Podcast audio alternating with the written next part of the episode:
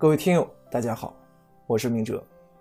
想要获取每日热点文字版和更多备考内容，请关注微信公众号“金牌公考”。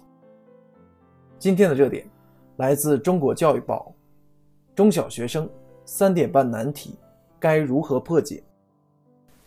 近年来，伴随着中小学减负工作推进，不少地区的小学放学时间都提前到了下午三点半左右。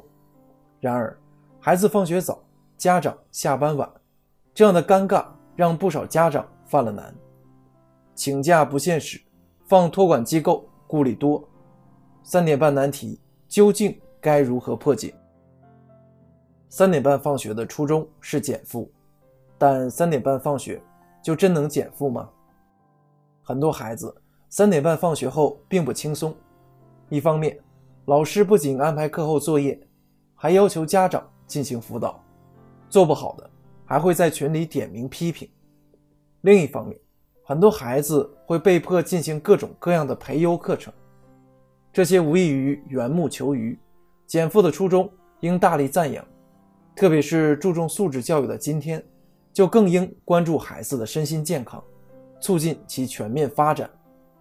如何让孩子健康成长，这是全社会的责任。首先。家庭教育是根本，每一对父母作为孩子的监护人，都要履行自己的责任与义务。其次，学校教育是基础，学校作为教育的摇篮，应发挥积极作用，丰富教学内容，创新教学形式，可以成立教师团队的志愿者队伍，对三点半以后没人来接的孩子，采取一些措施进行照看，可以由志愿者。老师带领孩子们开展丰富多彩的课外活动，或参加一些有意义的社会活动，比如去参观孤儿院、敬老院、当志愿者等。而这类活动的教育意义比书本教育来得更实际。最后，社会教育是保障，政府要为孩子的健康成长创造良好的社会环境，可以提供资金、政策支持，鼓励老师争当志愿者。不仅给予其经济上的补助，还可以在职业发展前途上给予政策倾斜。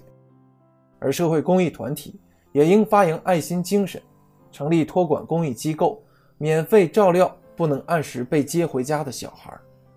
更重要的是，政府要负起监管责任，对各类托管机构的性质、安全级别等进行鉴别，并建立起健全的考核机制和追责机制。以确保托管安全。